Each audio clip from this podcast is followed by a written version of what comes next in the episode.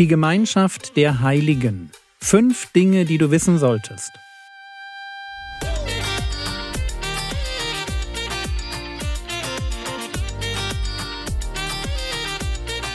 Theologie, die dich im Glauben wachsen lässt. Nachfolge praktisch dein geistlicher Impuls für den Tag. Mein Name ist Jürgen Fischer und heute geht es um Gottesfurcht. Ich weiß nicht, wie es euch mit dem Thema Gemeinschaft der Heiligen geht. Ich selbst bin da immer irgendwie zwiegespalten. Ich mache genug schlechte oder komische oder mindestens suspekte Erfahrungen mit Christen, um dieser Gemeinschaft kritisch gegenüberzustehen.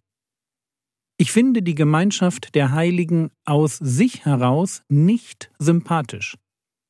Es sind einzelne Christen, die mich begeistern, aber so eine ganze Gemeinde, das ist für mich eine ganz andere Sache. Ich tue mir mit dieser Gemeinschaft oft schwer. Und ich sage das so offen, weil ich diese Woche bewusst eine Lanze dafür breche, dass wir unseren Individualismus mal beiseite räumen und ein volles Ja zur Teilnahme an der Gemeinschaft einer Gemeinde vor Ort finden. Und trotzdem will ich auch ehrlich sein und meine Schwierigkeiten mit diesem Konzept nicht unter den Tisch kehren. Für mich ist die Liebe zur Gemeinde ein Akt des Gehorsams. Ich bin der Typ einsamer Wolf. Und ich bin alleine mit einem guten Buch, ohne dass mich jemand mit seinen Problemen belädt oder mir sagt, wie sehr ihn meine letzte Predigt aufgeregt hat. Ich bin allein auf dem Balkon ein gutes Buch, ein Pottkaffee, das reicht mir. Ich brauche ein paar wenige Bezugspersonen und dann bin ich glücklich. Die Gemeinschaft der Heiligen ist etwas, das sich mir als Konzept bis heute nicht ganz erschlossen hat. Ich wäre nie und nimmer auf den Gedanken gekommen, mit so einem Konstrukt mein Reich zu bauen. Wenn ich mir anschaue, wie treulos, halbherzig und schräg ich selbst manchmal drauf bin, dann schüttle ich immer mal wieder den Kopf darüber, dass der Herr Jesus den Bau seines Reiches auch in meine Hände gelegt hat. Und doch sind es Typen wie ich, die Gott berufen hat, Teil der Braut Christi zu sein. Und deshalb, auch wenn es vielleicht für manche Leute komisch klingt, für mich ist die Liebe zur Gemeinde also die Liebe zur gelebten Gemeinschaft der Heiligen, ein Akt des Gehorsams. Ich will lieben, was mein Herr liebt. Und ich kann nur jedem raten, diesem Grundsatz auch zu folgen. Lasst uns lieben, was unser Herr Jesus liebt.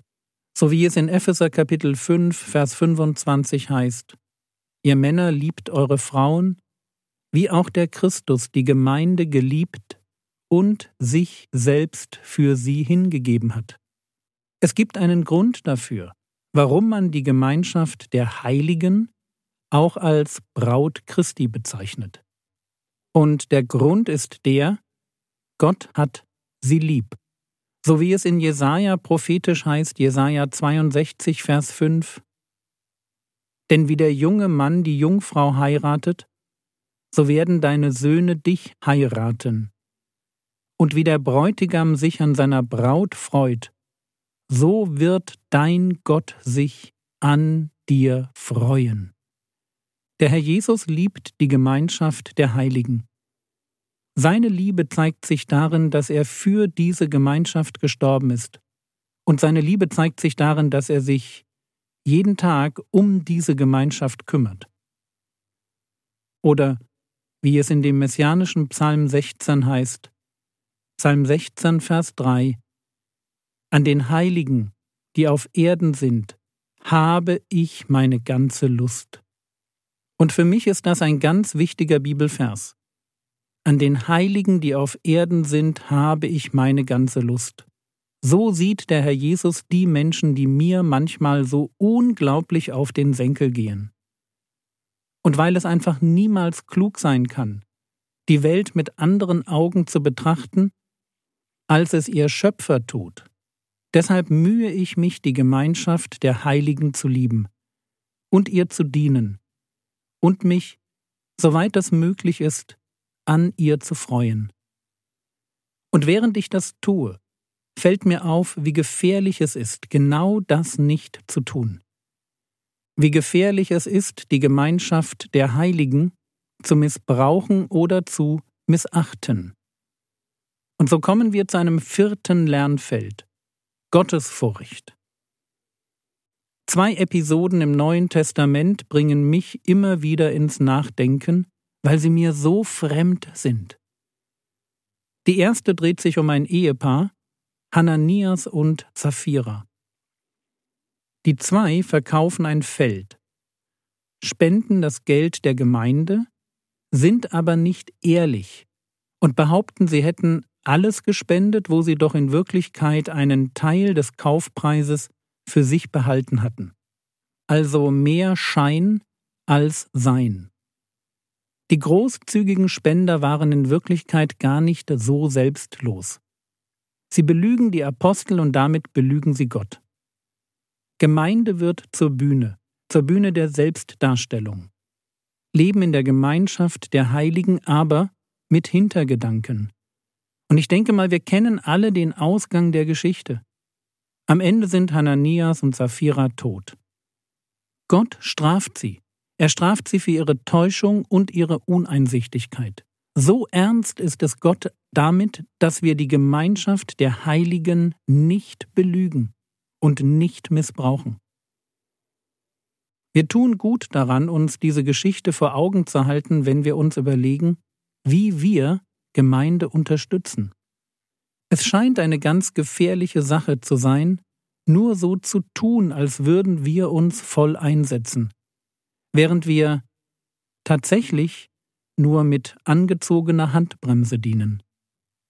Soweit ich das sehe, müssen wir extrem vorsichtig sein, den Heiligen Geist nicht vorsätzlich zu belügen.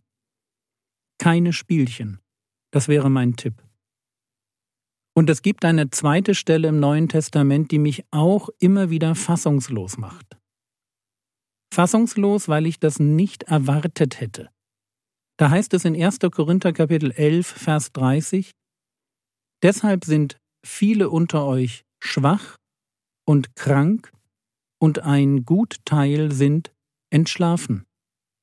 Hier schreibt Paulus an die Christen in Korinth und erklärt ihnen, warum es in ihrer Mitte auffällig viele Schwache, Kranke und Tote gibt. Und der Apostel zögert auch nicht, diesen Sachverhalt als ein Gericht Gottes über die Gemeinde zu deuten. Frage was haben die Christen in Korinth eigentlich falsch gemacht? Antwort Die wohlhabenden Gemeindeglieder haben beim Essen vor dem gemeinsamen Abendmahl nicht auf die später kommenden ärmeren Geschwister gewartet und schon mal fröhlich miteinander gefeiert. Am Ende waren die Reichen angetrunken und für die zu spät Kommer war nichts mehr übrig. Paulus fragt deshalb die wohlhabenden Geschwister vorwurfsvoll 1. Korinther 11, Vers 22 Habt ihr denn nicht Häuser, um zu essen und zu trinken? Oder verachtet ihr die Gemeinde Gottes und beschämt die, welche nichts haben? Was soll ich euch sagen? Soll ich euch loben? Hierin lobe ich euch nicht. Es geht hier um Missachtung von Geschwistern, ums Beschämen, und damit um die Verachtung von Gemeinschaft. Und genau das lässt Gott sich nicht bieten. Und deshalb straft er Schwäche, Krankheit, Tod. Und auch wenn es komisch klingt. Wenn du dich unnatürlich schwach fühlst, kraftlos oder krank, dann kann das einfach so sein. Auch Christen werden krank. Aber es könnte genauso gut Gottes Züchtigung sein, weil er dir eine Lektion beibringen will, die ihm besonders wichtig ist. Und diese Lektion lautet, missbrauche und missachte nicht die Gemeinschaft der Heiligen.